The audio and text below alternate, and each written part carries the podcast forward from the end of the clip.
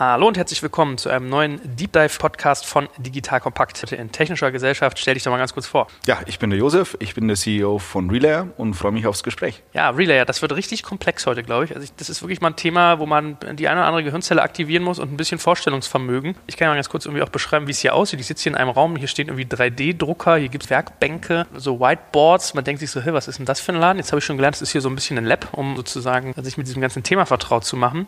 Versuch doch mal zu erklären, was genau Relayer macht, sodass das jemand auch versteht, der nicht so hardcore tief im Bereich IoT drin steckt. Wir bereiten unsere Kunden für die digitale Transformation vor und geben ihnen die technische Plattform dafür. Das heißt, die Grundherausforderung, die unsere Kunden haben, ist, dass durch die digitale Transformation sich Geschäftsmodelle ändern. Das heißt, du kaufst keine Maschine mehr, sondern du möchtest vielleicht die Maschine mieten oder den Output einer Maschine mieten.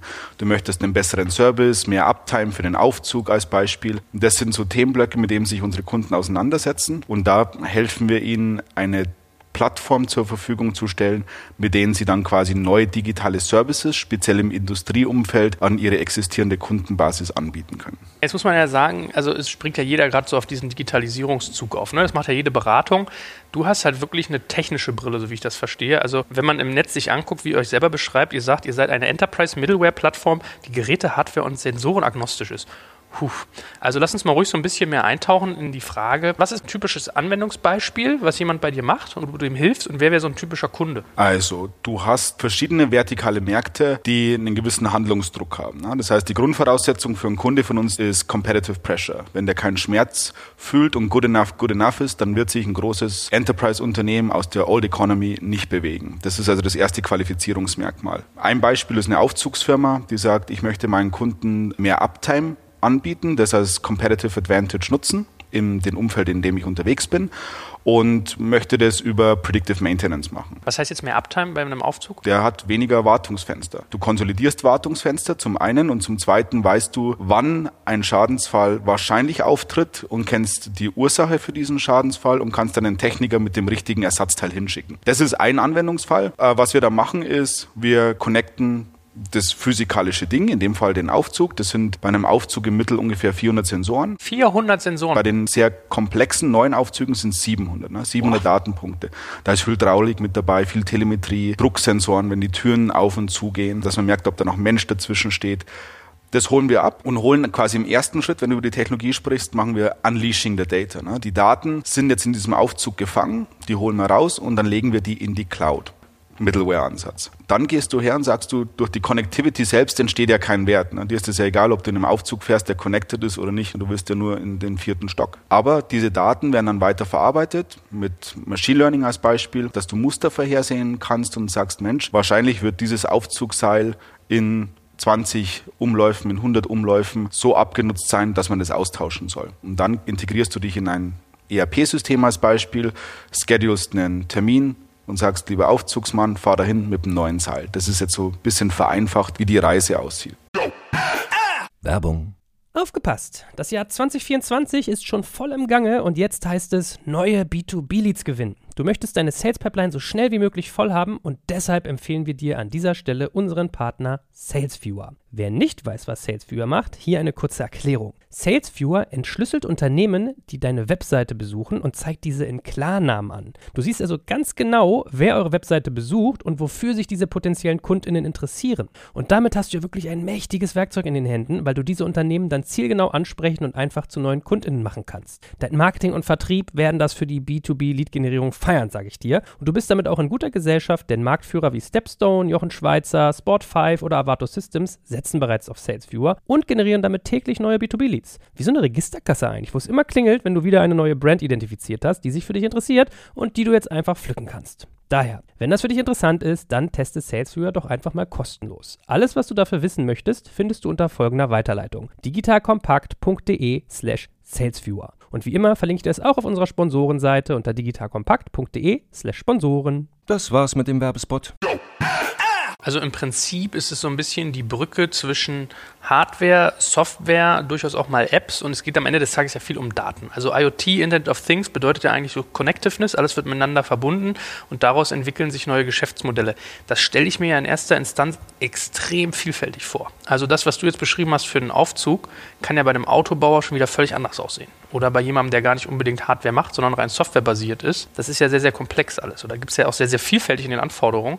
Wie schafft ihr es da sozusagen, der Mittelsmann zu sein, in der Mitte eine Plattform zu bauen, wenn die Anwendungsszenarien so vielfältig sind? Die Schwierigkeit ist, dass du das so verpackst, dass der vertikale Markt das versteht. Du hast quasi, wenn du so willst, eine Art Repository an Technologie und das musst du jetzt packagen, dass, es, dass der Aufzughersteller sagt, Mensch, das ist ein Problem, das ich sehe und hier ist eine Lösung für dieses Problem. Das ist also die erste Herausforderung, das von dem Abstrakten konkret zu machen.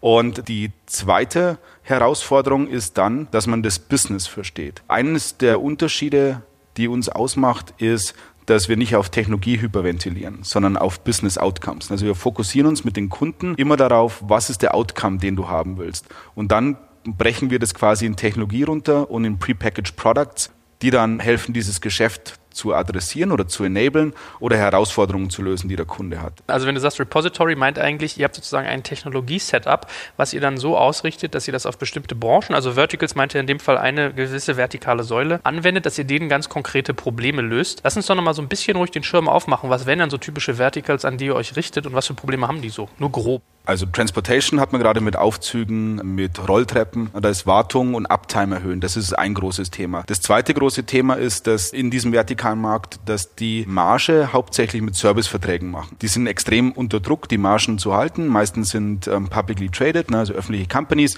und Investoren schauen sehr, sehr stark auf die Margen.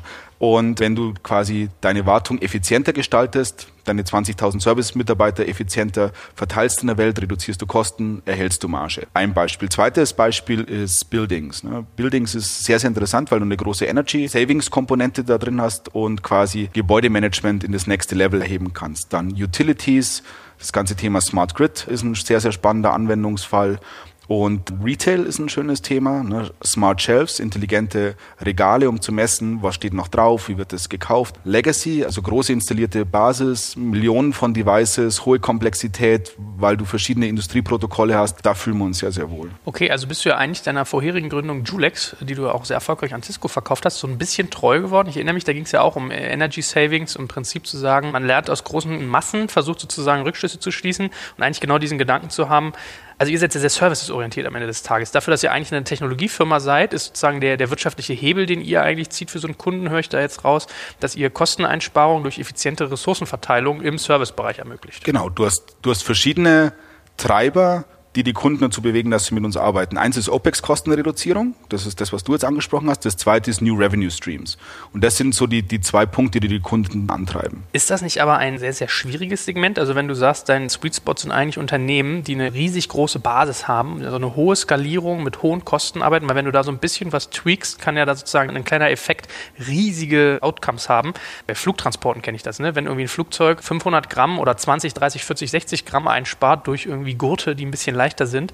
Das macht bei der Anzahl an Flügen und irgendwie dem Gewicht macht das teilweise Millionen von Kosten aus. Also völlig ironisch eigentlich. Also du zielst auf Skaleneffekte ab in großen Unternehmen. Das ist doch aber eigentlich eine, also ich will nicht sagen undankbare Zielgruppe, aber zumindest eine sehr komplexe, sehr schwierig zu adressierende, oder? Undankbar würde ich sie auch nicht nennen. Ich würde sie sogar sehr, sehr dankbar nennen, wegen der Komplexität. Weil der Komplexitätsgrad kommt ja nicht nur wegen der Technologie, sondern er kommt ja auch durch die Veränderung im Businessmodell und im Go-to-Market. Das heißt, die Komplexität, die wir haben, ist vielfältig. Auf der Business-Seite Go-to-Market, Kultur ist ein ganz, ganz, ganz spannendes Thema und dann die technologische Seite. Das heißt, du hast absolut recht, hochkomplex und sehr, sehr lange komplexe Sales Cycle, aber brutales Heavy Lifting. Wenn du halt diese Nüsse knackst, dann hast du eine extrem große Skalierung und du bist sehr, sehr schwer austauschbar. Das ist so ein bisschen der SAP-Ansatz. Du bist in alles irgendwie integriert, das Geschäft läuft über dich und die Wahrscheinlichkeit, dass du ausgetauscht wirst, ist sehr, sehr gering. Jetzt ist es ja irgendwie gerade im IoT-Bereich so, dass du da teilweise verschiedene Layer hast und du kannst ja so eine Wertschöpfungskette über relativ viele Faktoren rüberziehen. Also von Hardware über Software bis Apps hatten wir ja gerade schon.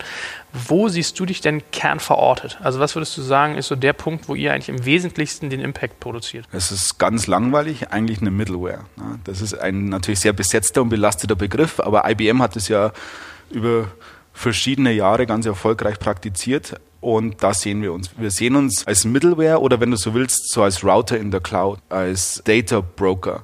Du holst Daten aus Maschinen raus und das ist ja eigentlich ein infrastruktureller Ansatz. Dann hast du die Daten verfügbar.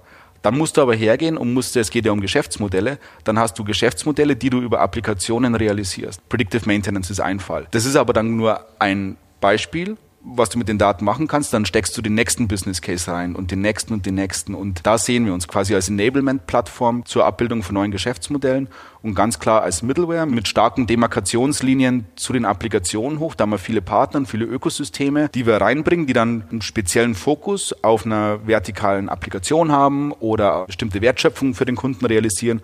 Und wir sind quasi dieses Device, wenn du so willst, dieses Software-Device in der Mitte. Aber wenn du das machen willst, musst du ja eigentlich schaffen, deine Tentakel so ein bisschen zu beiden Seiten dieses Prozesses, also wenn du in der Mitte bist, gibt es ein links und ein rechts auszuufern. Ne? Das heißt also, bei der ganzen Hardware-Installation musst du eigentlich in irgendeiner Form schon einen Fuß in die Tür kriegen. Du musst die Datenverarbeitung darauf zugreifen, dann musst du mit was machen in der Mitte, dann bist du der Mittelmann und dann musst du nach hinten raus eigentlich Geschäftsmodellfaktoren verkaufen. Das stelle ich mir sehr, sehr komplex vor. Wie macht ihr das? Wie geht ihr da vor? Am Anfang war unser Ansatz ein sehr blauäugiger, indem wir gesagt haben, wir stellen eine horizontale Plattform zur Verfügung und Tools, die Self-Service Tools erlauben. Das heißt, der Kunde geht her und baut sich seine eigene Applikation mit Tools, die wir zur Verfügung stellen. Und da haben wir uns extrem getäuscht, wegen dieser Komplexität und weil unsere Industriekunden das Know-how nicht haben. Die kommen ja aus der OT-World, also so alte Technologien, kennen sich mit Maschinen super aus, haben aber nicht so viel Ahnung von Software, von Services und von so Cloud-Themen. Und das haben wir unterschätzt. Und deswegen haben wir gesagt, das müssen wir umdrehen. Wir müssen quasi wieder Herr unseres eigenen Schicksals sein und haben auch eine eigene Consulting-Truppe gebaut, die hergeht und den Kunden einen sehr, sehr strukturierten Prozess hilft, diese Reise erfolgreich zu meistern. Das geht los mit einem Workshop, wo man sich einen Use Case aussucht. Diesen einen Use Case, mit dem baut man einen Prototypen.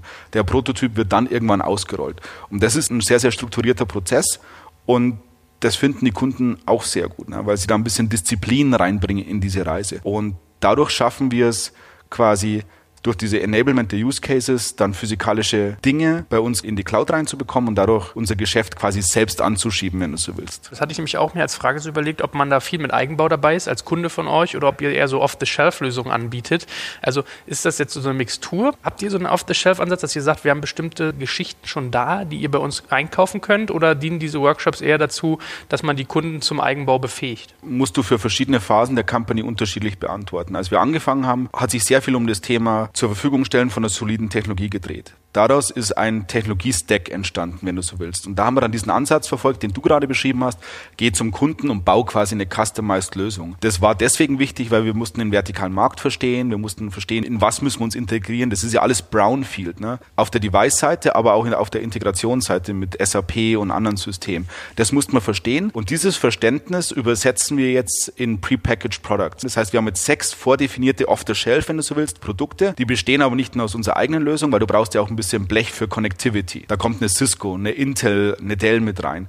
Die äh, haben quasi, sind OEM-Partner von uns, installieren unser Device-Management-Produkt auf deren Routing-Gateways, das verbaust du dann in einem Aufzug, dann ist der connected und dann hast du automatisierte Schnittstellen in Analytics und Upstream-Systeme. Und das ist jetzt quasi etwas, das du von der Stange kaufen kannst. Und da entwickelt sich die Company jetzt weiter. Wir schauen weiter neue vertikale Märkte an, diese Learnings nehmen wir, bauen Produkte und bringen die dann über den Channel in eine größere Skalierung rein. Was würdest du sagen, ist da so eure Secret Source oder euer USP? Weil als ihr gestartet seid, gab es ja gefühlte, weiß ich nicht, 500 IoT-Management-Plattformen. Also der Wettbewerb ist ja schon durchaus dicht. Was macht ihr anders? Ist das nur dieses, oder was heißt nur, ist das primär diese Geschichte, die du gerade beschrieben hast, dass ihr sehr stark so ein bisschen in die Schulung reingeht und dann eigentlich den Kunden sehr weit führt? Oder was ist so ein bisschen euer Hebel dann im Geschäft? Als wir unsere Series A gemacht haben, hatten wir 800 Mitbewerber. 800 Mitbewerber hat unser Investor auf der Landscape gehabt. Als wir unsere Series B gemacht haben, war die Liste runter auf 300. Was wir anders machen in diesem Markt ist zum einen, wir haben von Tag eins auf ein Ökosystem gesetzt, weil du eben so viel Komplexität da drin hast. Hardware-Partner, Software-Partner, Security, Connectivity. Erster Unterschied. Zweiter Unterschied ist extrem agnostisch Southbound und Northbound, was Device Management betrifft und Protokolle, die wir unterstützen. Wir unterstützen 200 Legacy-Protokolle, die du wahrscheinlich noch nie gehört hast, die ich auch noch nie gehört habe und haben oben eine sehr, sehr große Vielfalt von ERP-Systemen, Applikationen, die wir unterstützen. War der zweite Unterschied. Und der dritte ist auf der Go-to-Market-Seite, wo wir hergegangen sind und mit einem Business Canvas-Ansatz die Kunden quasi auf der Business-Seite in einen strukturierten Prozess überführen, der dann quasi unseren Sales Cycle treibt. Das sind so, glaube ich, die Hauptunterschiede, die uns unterscheiden vom Rest des Marktes. Kannst du da ein bisschen mal mit drauf eingehen? Lass uns doch ruhig da mal eintauchen in dieses ganze Thema Vertrieb und Kundengewinnung. Wie genau sieht dieser Canvas aus? Also was muss ich mir darunter vorstellen? Wie geht ihr vor, wenn ihr Kunden gewinnen wollt? Wir kriegen eine Lead Source über einen Partner oder mittlerweile kennen uns auch ein, zwei Leute und dann ist das alles am Anfang sehr, sehr unkonkret beim Kunden. Der sagt, Digitalisierung betrifft mich, ich habe aber 100.000 Mitarbeiter, 50.000 Mitarbeiter. Was bedeutet denn das für mich konkret? Das ist so diese Urfrage, die er hat. Und da haben die Kunden oftmals noch gar kein so richtiges Verständnis, wie hoch der Komplexitätsgrad dieser Reise ist. Und dann gehen wir in diesem Canvas-Prozess her. Wir haben einen Prozess, der heißt 543. Maximal fünf Tage zusammen, um einen Use Case herauszuarbeiten, der nicht unbedingt den größten Impact für das Geschäftsmodell hat, aber der eine interessante Kombination aus Impact und Low-Hanging Fruit ist. Erster Ansatz. Den hast du in maximal fünf Tagen. Hast du den nicht, Disengagement. Also sagen wir, Kunde, du bist noch nicht bereit. Das ist eine sehr, sehr harte Disziplin, die man da fahren muss, weil ansonsten bist du in so einer endlosen Sales-Schleife gefangen und kommst eigentlich nie zu Substanz. Dann kommt der nächste Teil, wo wir einen Prototypen bauen. Jetzt haben wir viel über Aufzüge gesprochen oder Rolltreppen oder Flaschenabfüllanlagen. Was heißt ein Prototyp? Du hast den Use Case, haben wir als Predictive Maintenance. Du überlegst dir, welche Daten brauche ich, um vorherzusagen, wann ein neuralgischer Punkt einer Maschine zum Stillstand der Maschine führt. Dann machst du Connectivity, holst die Daten raus, hängst die in die Cloud, nutzt Machine Learning, um das vorherzusagen. Das dauert maximal vier Wochen. Und dann hast du maximal drei Monate Zeit, um einen Rollout-Plan mit dem Kunden zu machen. Deswegen 543. Rollout-Plan ist dann, wenn du, wir haben ja viel Legacy da draußen bei Industriekunden. Wenn du dann so einen Aufzughersteller hast, musst halt über einen Rollout sprechen, der 200 Länder covert, wo du Connectivity brauchst und wo das Thema Zero-Touch-Deployment sehr, sehr wichtig ist. Ne? Eine Technikerstunde kostet 200 Dollar. Es macht einen riesen Unterschied. Du machst eine Connectivity für zwei Millionen Aufzüge, ob da jemand eine Stunde dafür braucht oder zwei Stunden. Bei zwei Stunden stirbt der Business Case. Mhm. Und das wird alles in diesem Prozess sehr, sehr klar strukturiert. Gibt es einen Plan mit dem Kunden und dann haben wir diese klare und klar definierte Reise mit dem Kunden, die dann zu diesem Rollout führt. Aber ist das wirklich realistisch, dass man einen Canvas in so kurzer Zeit hinkriegt? Ich meine, also, dass du diesen Canvas in diesen fünf Monaten eigentlich so ein Rollout hinkriegst, war fünf Monate, drei Tage äh, Schulen, vier Wochen Prototyp bauen, fünf Monate Rollout. Das hört sich für mich sehr, sehr sportlich an. Der Rollout beginnt nach der Zeit. Bei diesem Aufzug als Beispiel ist der Rollout für fünf Jahre geplant, weil du maximal 200.000 Locations pro Jahr connected bekommst. Aber du musst nach drei Monaten einen Rollout-Plan haben. Wie gehe ich das an? Was ist mir wichtig? Was sind die Hardware-Requirements bei meinem Gateway? Du brauchst ja Planungssicherheit. Wie sieht die Monetarisierungsseite aus? Ja?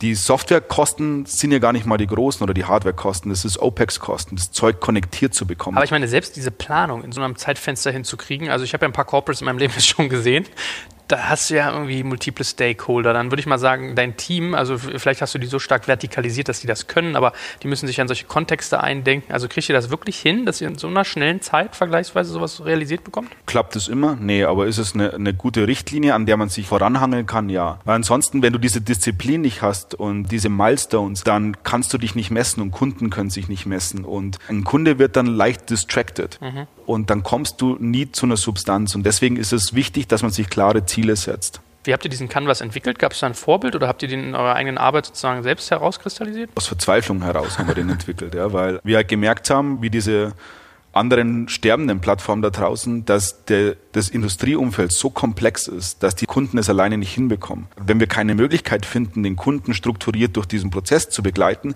dann werden wir genauso sterben. Und aus dieser Verzweiflung heraus ist es dann geboren worden und dann über das letzte Jahr, eineinhalb Jahre, haben wir jetzt ein, ein definiertes Package, das, du hast vorhin Secret Source dazu gesagt, ich glaube, das trifft es ganz gut, das so unser Golden Nugget ist auf der Go-to-Market-Seite. Jetzt hast du ja ganz am Anfang gesagt, ihr habt Partner, die euch irgendwie Kundenkontakte, also Prospects, Leads irgendwie zur Verfügung stellen.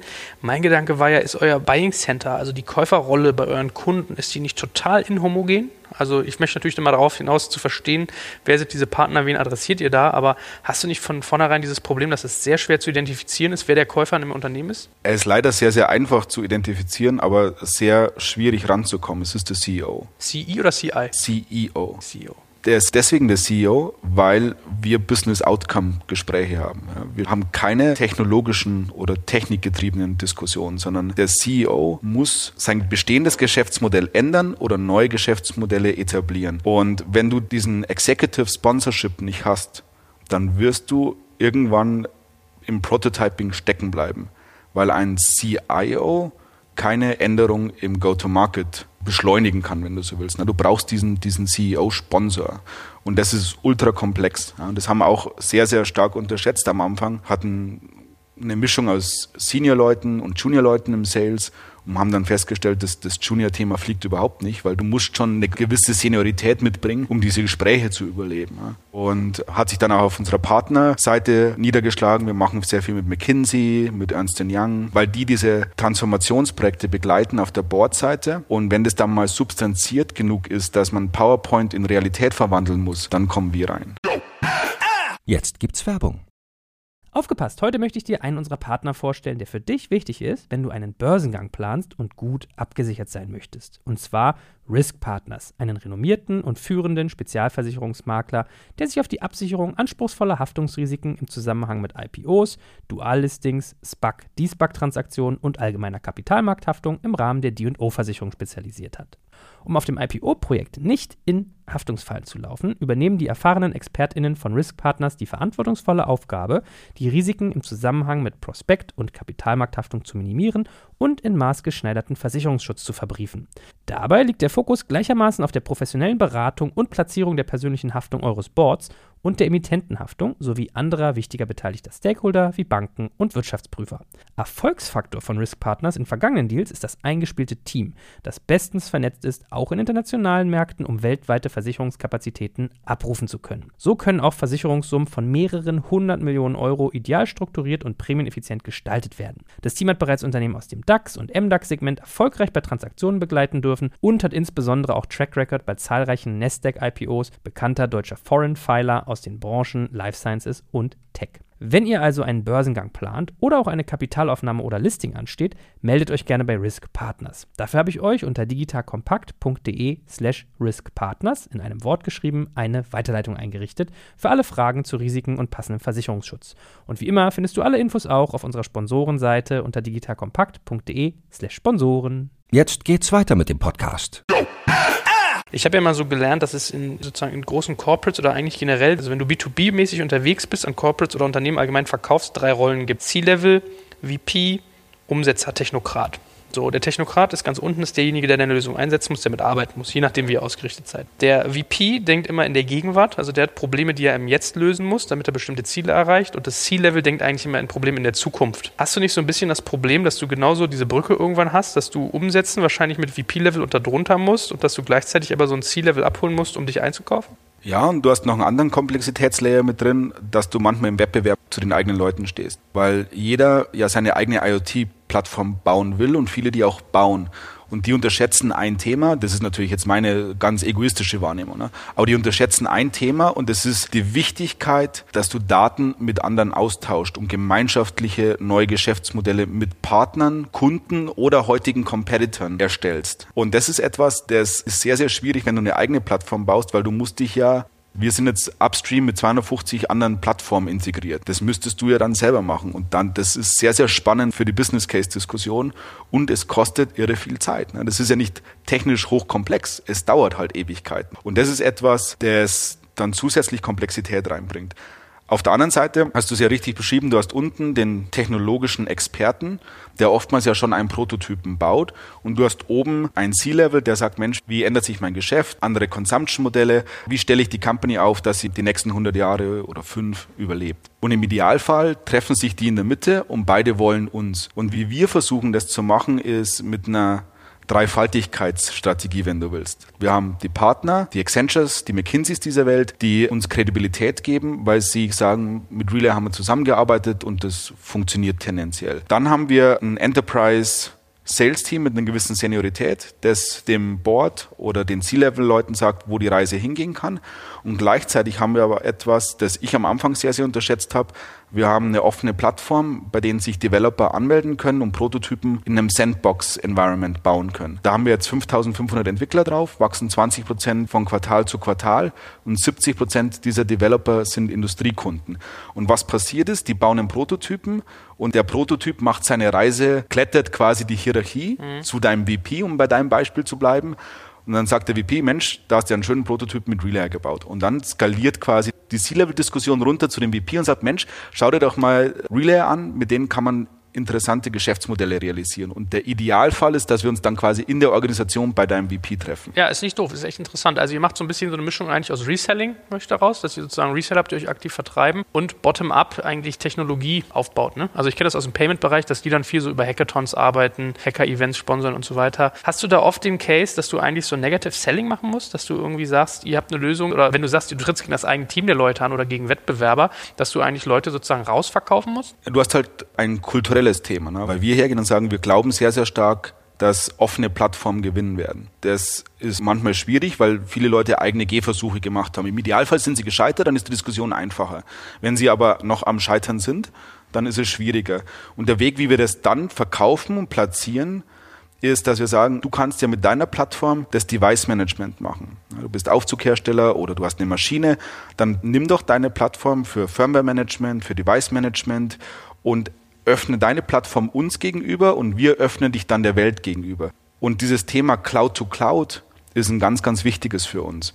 Und damit adressierst du das eigentlich ganz geschickt. Sag mal vielleicht ein, zwei Sätze dazu für alle, die jetzt nicht so versiert darin sind. Du hast ein Connected Car als Beispiel. Nicht, dass wir jetzt in dem Umfeld was machen würden, aber ich glaube, das ist einfach zu verstehen. Du hast ein Auto, das schickt Telemetriedaten zu einer BMW, einer Audi oder einer Volkswagen Cloud. Dann liegen die Daten da drin. Dann sagt Audi, Mensch, ich würde das jetzt gerne meinen Versicherer zur Verfügung stellen. Dann äh, haben die aber nicht einen Versicherer, mit dem sie zusammenarbeiten wollen, sondern vielleicht 300. Dann schicken die uns die Daten, wir sind in 300 Versicherern integriert, dann können die die Daten an diese Versicherer weitergeben. Wie ist denn das mit den Resellern eigentlich? Also Beratung ist, glaube ich, sehr, sehr naheliegend, weil also die machen eigentlich einen Sales-Pitch, um selber eingekauft zu werden und vertreiben euch dann mit. Wen habt ihr denn da noch so? Weil ich habe gesehen, ihr habt ja zum Beispiel mit der Munich Re-Gruppe als Investor einen Rückversicherer drin. Ist das auch sozusagen in diesem Szenario mit drin, dass das eine Form von Vertriebspartnerschaft ist oder habe ich das falsch verortet? Es hat schon einen vertrieblichen Charakter und auch eine vertriebliche Komponente. Aber der Grund, warum wir mit der Münchner Rück zusammenarbeiten, ist, dass wir uns ja um die Themen Business Outcome kümmern. Das heißt, da steht ein Upfront Investment und da steht idealerweise irgendwann mal mehr Revenues oder weniger Kosten. Das ist eine Annahme. Diese Annahme ist in Excel und manchmal korreliert Excel nicht mit der Realität. Dann hast du ein Problem, weil dann hast du 100 Millionen, 600 Millionen Dollar investiert und deine erhofften neuen Umsätze kommen nicht dann kannst du jetzt mit einem Versicherer wie dem Münchner Rück hergehen und kannst sagen, ich versichere dir dein Business Outcome. Das heißt, du garantierst Savings. Das gibt es im Energieumfeld schon sehr, sehr lange. Das heißt Performance Contracting. Oder du versicherst, und das ist sehr, sehr neu, zu erwartende Umsätze. Und das ist für uns sehr, sehr spannend, weil es den Sales Cycle beschleunigt. Es nimmt extrem viel Risiko raus.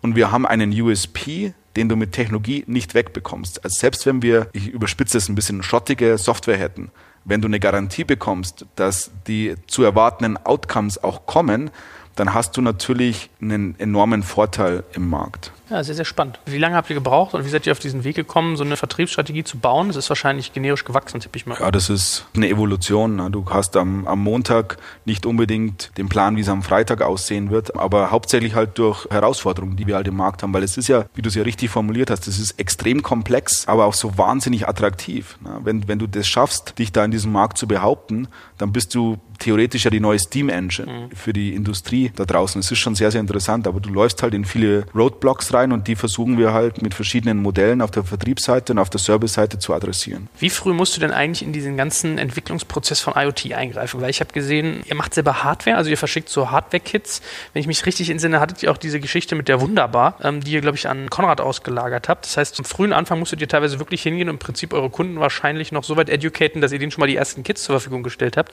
Dann sagst du, ihr macht sehr, sehr viel Beratung. Also musst du in dieser Wertschöpfungskette eigentlich sehr, sehr früh schon eingreifen, damit du die kriegst, jetzt mal jenseits von dieser Reseller-Schiene? Ja, obwohl die Company zu wunderbar Zeiten signifikant anders aussah, als sie heute aussieht. Das war auch bevor ich operativ mit dabei war. Die Wunderbar hatte einen Zweck und dieser Zweck war zum einen die Plattform reifer zu machen, weil so Entwickler auf der Plattform ganz viele Sachen machen und einige davon sollten sie gar nicht machen. Das hilft dir einfach für Quality Assurance. Das Thema Qualität ist im Industrieumfeld extrem wichtig. Und du hast natürlich, wenn du Entwickler auf die Plattform bekommen willst, was mittlerweile 30 Prozent unseres Umsatzes ausmacht, also es ist schon signifikant, dann hast du ein Chicken Egg Problem. Du brauchst Hardware, also Blech auf der Plattform, damit ein Entwickler was bauen kann. Um Blech auf die Plattform zu bekommen, brauchst du Entwickler.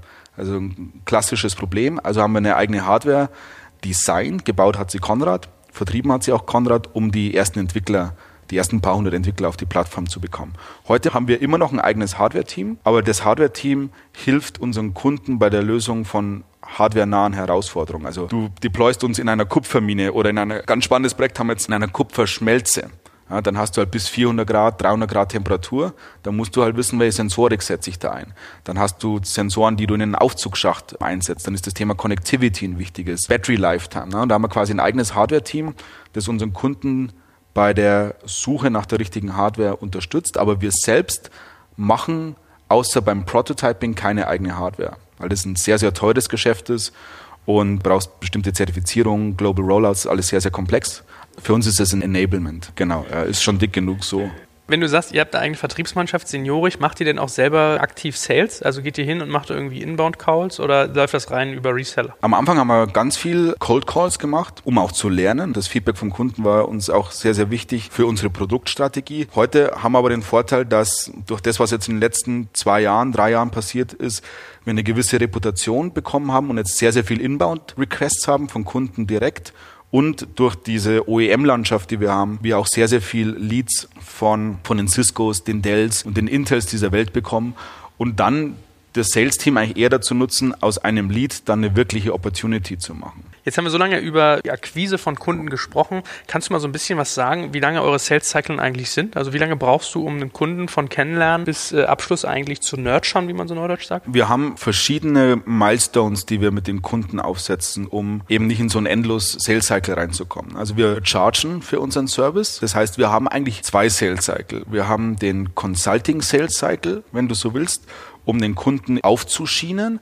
Und dann haben wir den SaaS Sales Cycle. Das ist ja das, wo der strategische Wert der Company liegt. Blech auf der Cloud und über Subscription dann sehr, sehr interessante Revenue Streams zu generieren. Also zwei Sales Cycle. Der erste geht extrem schnell, da reden wir über Wochen mittlerweile. Am Anfang waren es auch sechs Monate, mittlerweile sind es Wochen. Der zweite Umsatztreiber, also SaaS, hängt von der Komplexität des Umfelds ab. Hast du jetzt quasi eine Maschine, eine Einfallmaschine, die du connectest, dann geht das auch relativ schnell. Dann redest du von nochmal sechs Monaten ungefähr. Hast du aber ein sehr, sehr schwieriges Umfeld, weil kleinteilige Devices oder eine extrem große Streuung global, wie Aufzüge als Beispiel, dann kann das auch nochmal ein Jahr dauern weil du keinen Fehler beim Design machen darfst. Und das Thema, das alle unterschätzen, ist Architektur. Du brauchst eine vernünftige Architektur. Du kannst nicht alles in der Cloud machen. Du brauchst On-Premise-Komponenten. Es macht ja keinen Sinn, alle drei Sekunden die Temperatur eines Aufzugsmotors in die Cloud zu schicken, sondern du musst lokale Rules Engine haben, die quasi Delta schickt oder die Schwellwerte schickt. Und diese Architektur vernünftig hinzubekommen, ist Heavy Lifting und sehr, sehr komplex. Und solange du die nicht vernünftig designt hast, wirst du den zweiten Umsatz nicht sehen. Ja, okay, aber da seid ihr immer noch relativ schnell. Also sechs Monate für ein SaaS-Modell finde ich ist schon sehr, sehr schnell bei eurem Case und zwölf Monate ist eigentlich auch noch fix. Bei dem Komplexitätsgrad finde ich das schon relativ schnell. Hast du da irgendwie ein Learning, was du mit anderen teilen kannst, wie ihr das schafft, so schnell in die Umsetzung zu kommen? Ja, das Disziplin. Gib dem Kunden ein sehr klar strukturiertes Umfeld.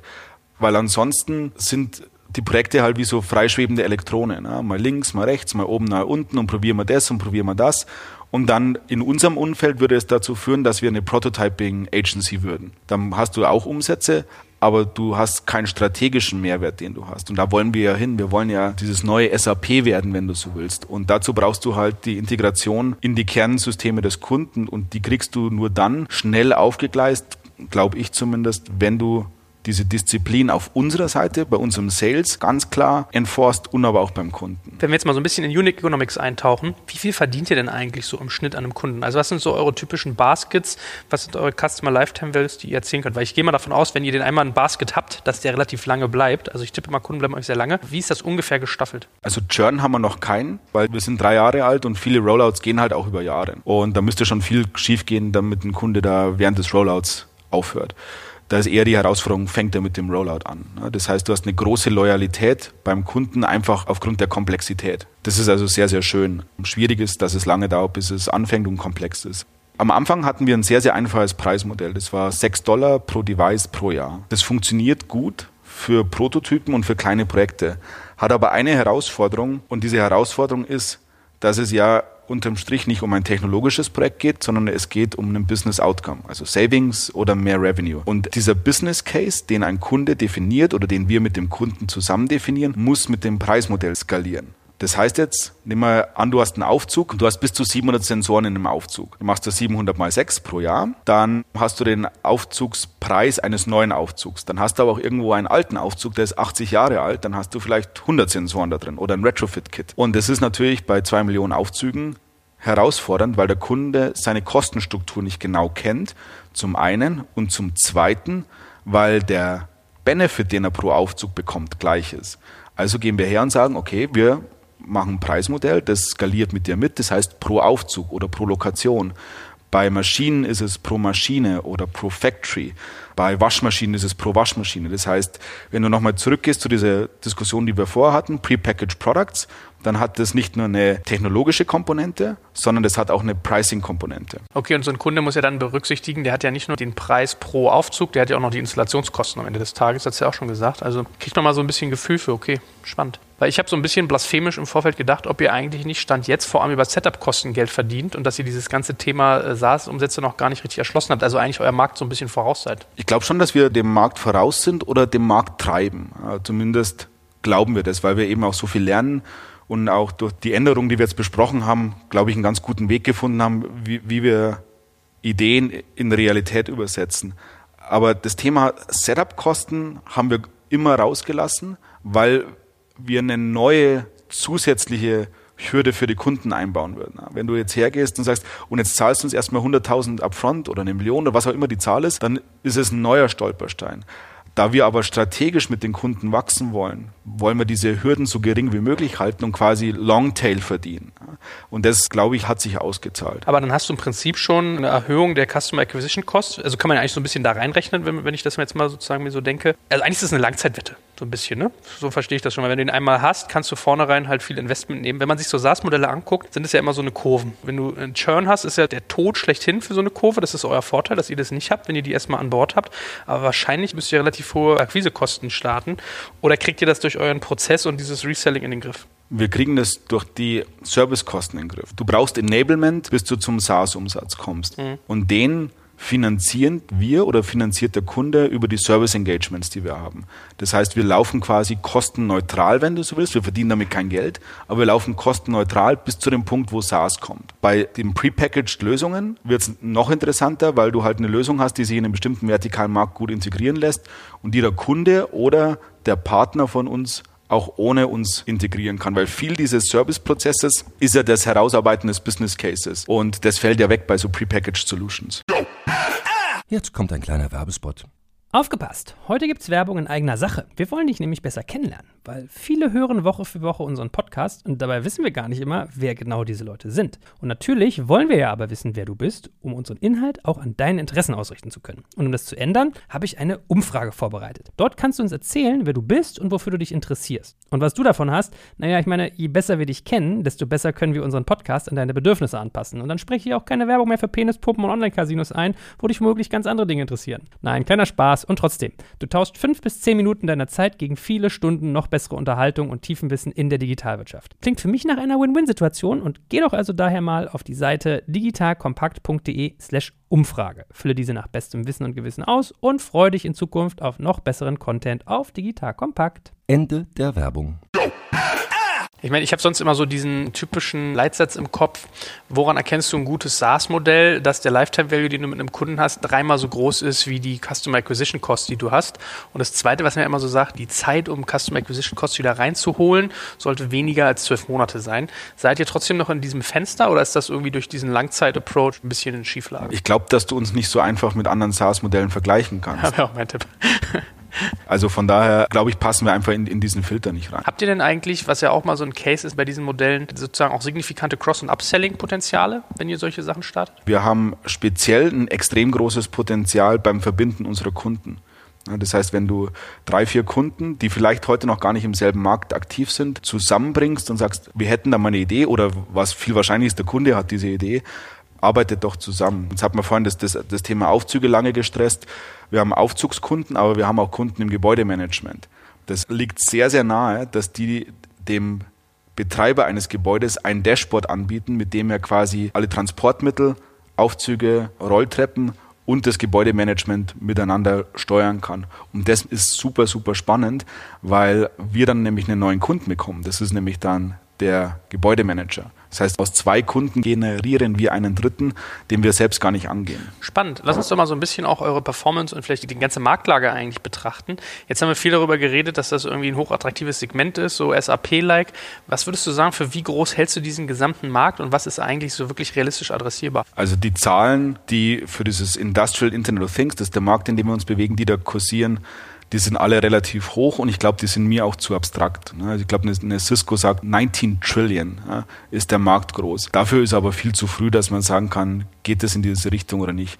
Ich glaube, dass es einfach, du nimmst die Wertschöpfung, die die Industrie heute realisiert und dann bekommst du schon mal so einen ganz guten Eindruck, wie groß der Markt ist und welchen Impact du hast, also wie, wie der strategische Wert ist. Und das ist extrem groß. Würde ich mich wohlfühlen, eine Zahl zu sagen? Nee, weil ich glaube, da, da hat noch keiner so einen richtigen Handle drauf. Und manchmal wird ja auch künstlich was mit reingerechnet. Mhm. Du hast extrem viel Hardware-Umsatz, also Wi-Fi, Connectivity, das kannst du ja alles in diesen Markt mit reinrechnen, hat aber mit uns jetzt relativ wenig zu tun. Von daher bin ich da eher ein bisschen konservativ, aber es ist signifikant größer als der Consumer IoT-Markt. Ich glaube, das ist, das ist relativ klar. In welchen Märkten seid ihr eigentlich schon aktiv? Also wo arbeitet ihr mit Kunden? Transportation ist ein großer Markt, Energy, Building, Smart Cities ist sehr, sehr spannend. Wir haben Paris und London, weil du halt dann in eine sehr schnell, in eine sehr, sehr hohe Skalierung kommst. 200.000 Apartments in Paris, das ist halt super spannend. Utilities, Smart Grid und Retail. Und geografisch? Westliche Welt, also Deutschland, Frankreich, die Schweiz, UK und der mittlere Westen der USA. Das sind so die Kernmärkte. Überall, wo Industrie ist oder Industrie war. Asien und USA sind doch eigentlich immer so die beiden großen Bänke, die man jetzt so hört. Ist das schon zu eng für euch teilweise? Also ist der Markt schon zu dicht mit Wettbewerbern oder warum sagst du jetzt ganz bewusst nur mittlerer Westen, USA und sehr selektive Länder in Europa? Weil wir uns auf bestimmte vertikale Märkte fokussieren und diese vertikalen Märkte haben eine geografische Konzentration. Du hast halt auch dort ein Ökosystem. Ein Automobil-OEM und seine Zulieferer, die sind oftmals nicht so weit auseinander. Deswegen hast du eine gewisse Konzentration. Deutschland ist, glaube ich, weltweit der attraktivste Markt für uns. Du hast 2000 Hidden Champions, ne, 2000 Weltmarktführer, die kein Mensch kennt. Das ist für uns ein super spannender Markt. Asien ist auch sehr, sehr spannend, aber ich glaube, wenn du ein Startup hast, das so ein dickes Brett bohren will, wie es wir bohren wollen, musst du dich extrem disziplinieren und fokussieren. Und wenn du sagst, Conquer the World on Day One, dann wirst du dich wahrscheinlich verzetteln. Also einen Schritt nach dem anderen. Und in Asien hast du eine unglaublich große kulturelle Hürde. Und die haben wir halt in den USA nicht. Wen siehst du denn eigentlich so als deinen Kernwettbewerb? Also ich könnte jetzt irgendwie ein paar Namen zuwerfen, aber gefühlt äh, gibt es da irgendwie zu viele, als dass das irgendwie treffgenau wäre. Wen nimmst du da wahr oder an wem orientierst du dich? Diese, wir hatten ja vorhin über diese sehr, sehr lange Liste von Plattform-Companies gesprochen. Die sehen wir alle nicht als Mitbewerb, weil sich der Markt extrem schnell konsolidiert und die kriegen alle keine Traction. Unser Hauptmitbewerber, würde ich sagen, ist GE. Ernsthaft? GE hat letzte Woche für, ich glaube, über zwei Milliarden zugekauft und richten die komplette Company auf Software aus, investieren sehr, sehr stark in das Digitalthema mit GE Digital, machen also quasi alles, was Siemens machen sollte. Und diese ganzen anderen Player, die in dem Markt sich tummeln, also äh, ich weiß, als ich zum Beispiel im Wall Street Journal von eurer jüngsten Finanzierung gelesen habe, da waren dann solche Sachen wie Samsara Networks zitiert, wenn man in Europa guckt, hast du in Everything. Die nimmt ihr alle nicht wahr als jemanden, der euch irgendwie das Wasser abgräbt? Nee, wir sehen ihn nicht beim Kunden. Das ist manchmal sehr, sehr überraschend. Wir sehen eine PTC nicht, wir sehen diese Industriegiganten nicht, wir sehen eigentlich nur eine GE die nächste Frage, glaube ich, darauf ist, wie definieren wir denn Competition?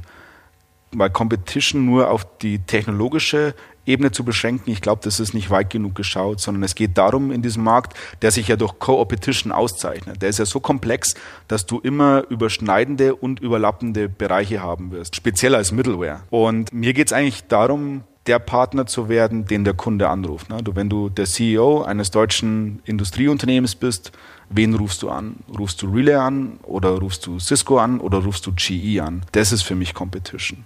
Weil dass wir zum Schluss alle zusammenarbeiten müssen, ist klar.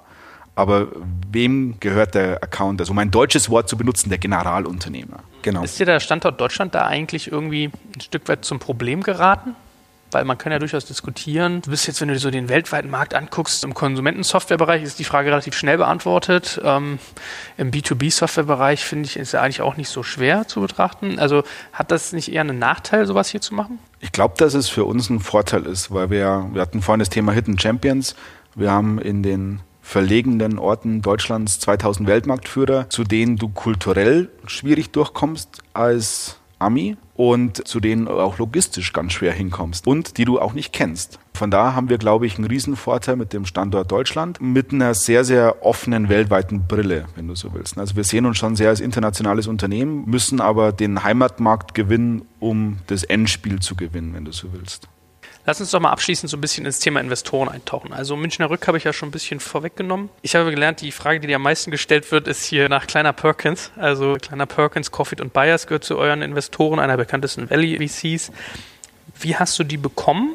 Und wie muss man sich so einen Austausch vorstellen? Also es war eine sehr, sehr harte Due Diligence, durch die wir da durchgegangen sind, auch anders als die Deutsche machen, wenn ich das mit meiner beschränkten Erfahrung überhaupt so qualifizieren kann. Was der Hauptunterschied ist, und ich glaube, wie wir kleiner bekommen haben, war die Attraktivität und die Größe des Markts. Die haben sehr, sehr viel Erfahrung im IoT-Umfeld mit Nest und mit, mit anderen Sachen, die sie sehr, sehr erfolgreich machen. Sie machen sehr, sehr viele Hardware-Investments und haben keine Angst davor, Märkte zu transformieren. Das heißt, wenn du dieses Thema Industrial IoT, das ja so komplex ist, wie wir es gerade besprochen haben, wenn du das erfolgreich angehen musst oder willst, musst du halt extrem viel investieren Know-how, Zeit, Geld.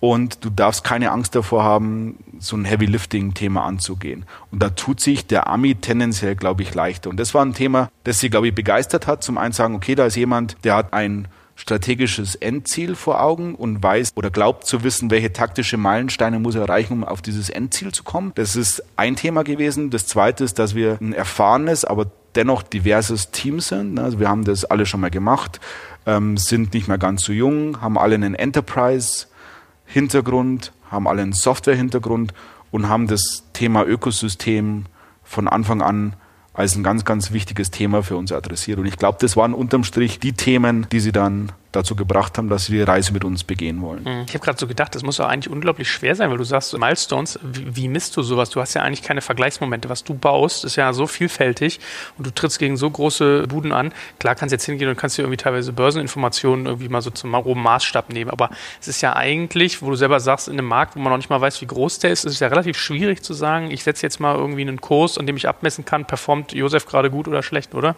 Ja, das ist schwierig. Und du kannst auch, glaube ich, immer nur einen Schritt nach dem anderen gehen. Also du, wir setzen uns verschiedene Ziele. Wir haben OKRs für die Company, das sind so eine Art KPIs, wenn du so willst, wo im Idealfall jeder Mitarbeiter weiß, was muss er nächstes Quartal liefern damit er eine Contribution für die Gesamt-Company-Goal hat. Die nächste Ebene ist dann auf so einer Jahresebene. Es hat ganz viel mit Umsatz zu tun und Wachstum, weil wir können natürlich jetzt hier stundenlang über Komplexität und die Attraktivität des Marktes reden. Wenn du nichts verkaufst, ist das alles irrelevant. Du brauchst eine signifikante Umsatzsteigerung. Und du musst dich nicht unbedingt verzehnfachen, aber du musst extreme Multiples hinlegen, damit du halt signifikant über dem Markt performst. Das ist sehr, sehr einfach, wenn du so willst, und sehr unemotional zu messen. Und dann hast du Soft Values und die haben sehr, sehr viel mit Substanz zu tun. Wenn wir das wirklich schaffen, das Erfolg, diesen Markt erfolgreich aufzubohren, kommt der eigentliche, in Anführungszeichen, Kracher ja erst in fünf, sechs Jahren, wenn diese Deployments einen Reifegrad und einen Durchdringungsgrad erreicht haben, dass das Spiel irgendwann so eine self-fulfilling prophecy wird. Wenn du sagst, die haben das schon so oft gemacht und du hast ja diese Service Correlation Benefits, wenn dann Kunden zusammenarbeiten, das ist ja wie so ein Gravitationszentrum. Je mehr Masse du hast, desto mehr ziehst du an. Und das ist unser Endspiel und das haben wir immer vor Augen und daran versuchen wir uns zu messen, aber das ist natürlich schwieriger zu messen als jetzt Umsatzziele oder klassische Wachstumsziele. Wie kommst du an so ein kleiner Perkins ran? Bei kleiner hatte ich drei Wege rein. Zum einen haben wir, du hast ja Chulex angesprochen, bei Chulex war unser Hauptmitbewerber eine kleine Perkins Company und das ist für uns ganz gut ausgegangen und dadurch hat man eine gewisse Reputation, wenn du so willst. Das hat geholfen. Erster Schritt. Zweiter Schritt ist, dass ein, ein, sehr, sehr guter Freund von mir, der auch bei uns hier als Business Angel engagiert ist, ein LP bei Kleiner ist und dann quasi intern das Intro gemacht hat und auch nochmal so ein bisschen bestätigt hat, dass wir das seriös und ernsthaft verfolgen. Und dann haben wir auch noch Munich Venture Partners als VC drin, die wahrscheinlich sehr, sehr unbekannt sind, aber auch drei oder vier Investments schon mit kleiner haben, speziell im Renewable Energy Umfeld. Und das waren quasi so unsere drei Einfallswege, wenn du so willst, um mal ein Gespräch hinzubekommen. Und Dann war natürlich noch ein bisschen Überzeugungsarbeit zu leisten, aber so sind wir reingekommen. Wie ist mit Cisco eigentlich? Ich habe mir irgendwie sagen lassen, dass die bei euch auch beteiligt sind, aber ja. liest man jetzt nicht so breit. Ja, ist so. Gibt es da eine Story zu? Ich meine, das ist ein Stratege, da bist du ja eigentlich als jemand, der Exit getrieben vielleicht denkt, zumindest ein Stück weit limitiert. Ja, vielleicht ist das eher ein Börsenthema, also wahrscheinlich, wenn, wenn das klappt, ist das viel zu groß, als dass euch jetzt einer kauft tendenziell. Aber hilft euch das eher oder erschwert euch das eher eure Arbeit? Ich glaube, Strategen spielen eine ganz wichtige Rolle in diesem Tanz, den wir da versuchen zu tanzen. Und wir werden potenziell auch weitere Strategen mit reinnehmen, weil wir sehr, sehr stark an das Thema Ökosystem glauben, aber auch wissen, dass du eine gewisse Verbindlichkeit brauchst. Deswegen, du hast die Münchner Rück angesprochen, das Thema Business Outcome Insurance ist ein sehr, sehr wichtiges, aber ein strategisches, auch für die, also brauchen die gewisse Ownership oder Visibilität in der Company. Das heißt, ja, das ist wichtig für uns auf der Reise, Schließen wir uns einen Exit-Kanal dadurch aus? Kann sein. Ja. Haben wir vor, die Company früh zu verkaufen? Nee. Ich glaube, wir haben Julex zu früh verkauft, sind zu früh raus. Wir hatten das nur knapp drei Jahre. Das, glaube ich, war zu schnell. Da wäre theoretisch, glaube ich, noch mehr gegangen, obwohl das im Nachhinein immer einfach ist zu sagen. Ne. Aber das ist so eine Lernerfahrung. Und dann, wie du es richtig gesagt hast, wenn das funktioniert, dann glaube ich, kannst du auch so viel Substanz generieren, dass die Firma auf eigenen Beinen stehen kann. Was war sonst die Strategie, nach der du deine Investoren ausgewählt hast? Gab es da irgendwie eine Zusammensetzungsvorgehen, wo du sagst, also du wirst ja sehr genau überlegen, mit wem du da redest. Es kann natürlich auch immer sein, dass der, der Markt sozusagen determiniert, wen du kriegen kannst. Ja, wenn Leute keinen Bock auf das Thema haben oder sich daran nicht trauen, dann ist deine Liste automatisch sehr, sehr kurz. Aber hattest du da irgendwie so ein bestimmtes Vorgehen, wo du gesagt hast, die und die will ich haben und die sind spannend? Ja, ich wollte ein gewisses Setup wollte ich haben. Ich wollte zum einen eine transatlantische Kombination, also ein Syndikat aus einem Deutschen und aus einem Ami, damit wir sehr, sehr schnell als internationale Firma auch Traction bekommen. Dann wollte ich jemanden, der das Pulver hat, um diese lange, lange Reise vernünftig zu finanzieren. Und ich wollte jemanden drin haben, der einen signifikanten Brand mitbringt, weil am Anfang, wenn du keine Kunden hast und null Substanz und im Industrieumfeld Kunden dazu bringen willst, dass sie ihre Zukunft auf einen wetten, wenn du so willst,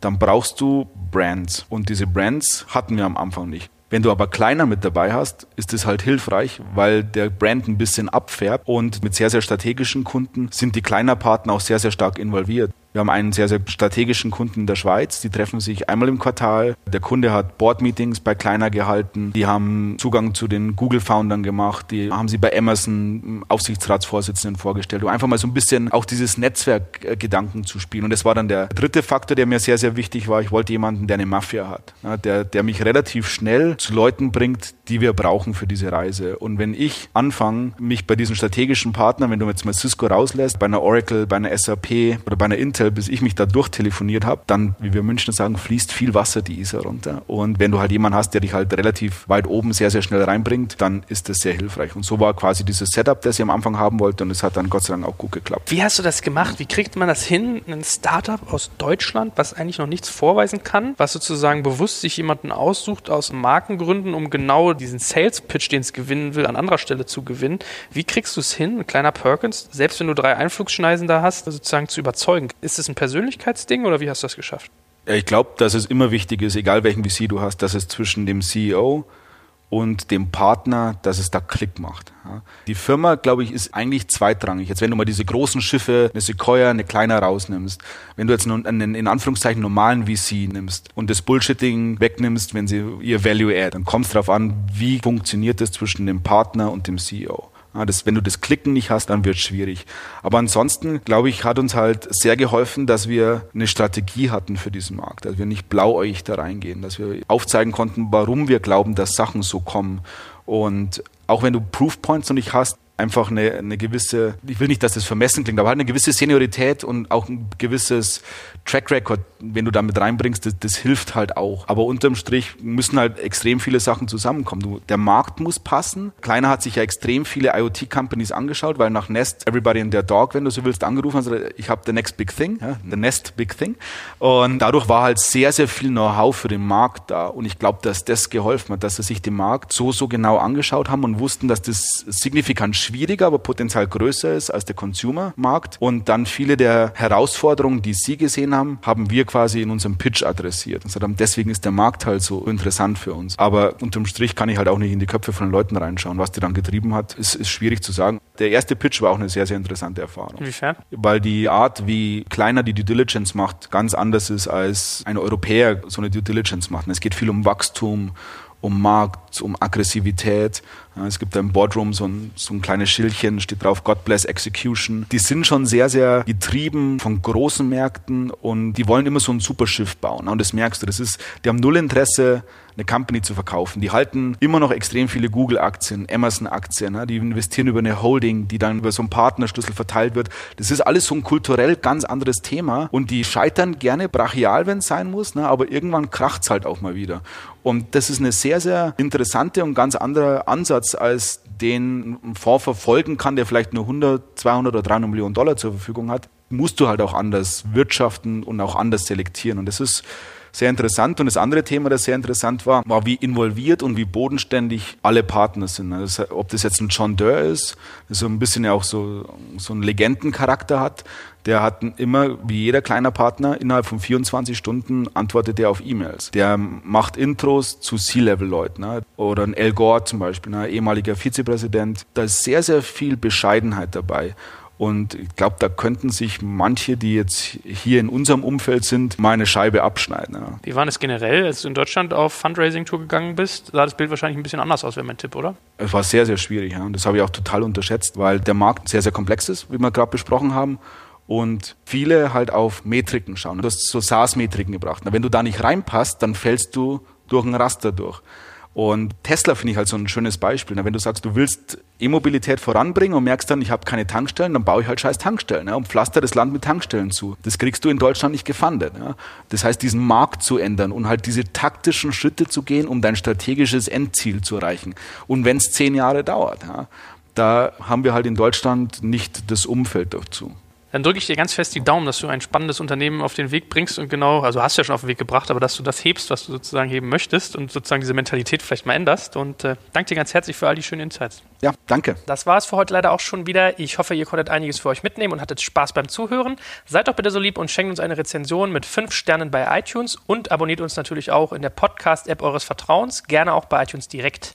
Und wir freuen uns riesig, wenn ihr unseren Podcast auch an Freunde und Kollegen weiterempfehlt, weil uns liegt wirklich am Herzen, unser Wissen mit vielen anderen zu teilen. Auf Facebook findet ihr uns ebenfalls dort unter facebook.com slash digitalkompakt. Jetzt kommt ein kleiner Werbespot.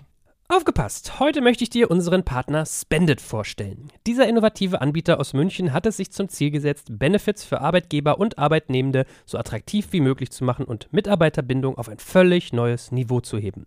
Was Spendit besonders macht, ihre Mission, Benefits allen zugänglich und gerecht zu gestalten, egal ob in großen Konzernen oder kleinen Startups, egal ob in der Stadt oder auf dem Land, egal ob Tag- oder Nachtschicht. Die Mitarbeiter-Benefits von Spendit sind unglaublich flexibel und passen sich jeder Situation an, ganz gleich wo und wann. Mit Angeboten wie der Spendit Card, Lunchit und Mobility bringt Spendit frischen Wind in die Welt der Mitarbeiterleistungen und setzt konsequent auf digitale Lösungen statt veralteter Papiergutscheine. Das Beste daran für Arbeitgeber und Mitarbeitende, die Benefits sind steueroptimiert optimiert. Das bedeutet nicht nur echte Einsparungen für dein Unternehmen und niedrigere Lohnnebenkosten, sondern auch mehr Netto vom Brutto für deine Mitarbeitenden. Das sind Extras im Gehalt, die von den Mitarbeitenden wirklich geschätzt werden. Wenn du auch die Bindung deiner Mitarbeitenden stärken möchtest, dann schau unbedingt mal bei digitalkompakt.de/slash spendet und schau dir das Ganze an. Und wie immer findest du alle Informationen auch auf unserer Sponsorenseite unter digitalkompakt.de/slash Sponsoren. Werbung Ende.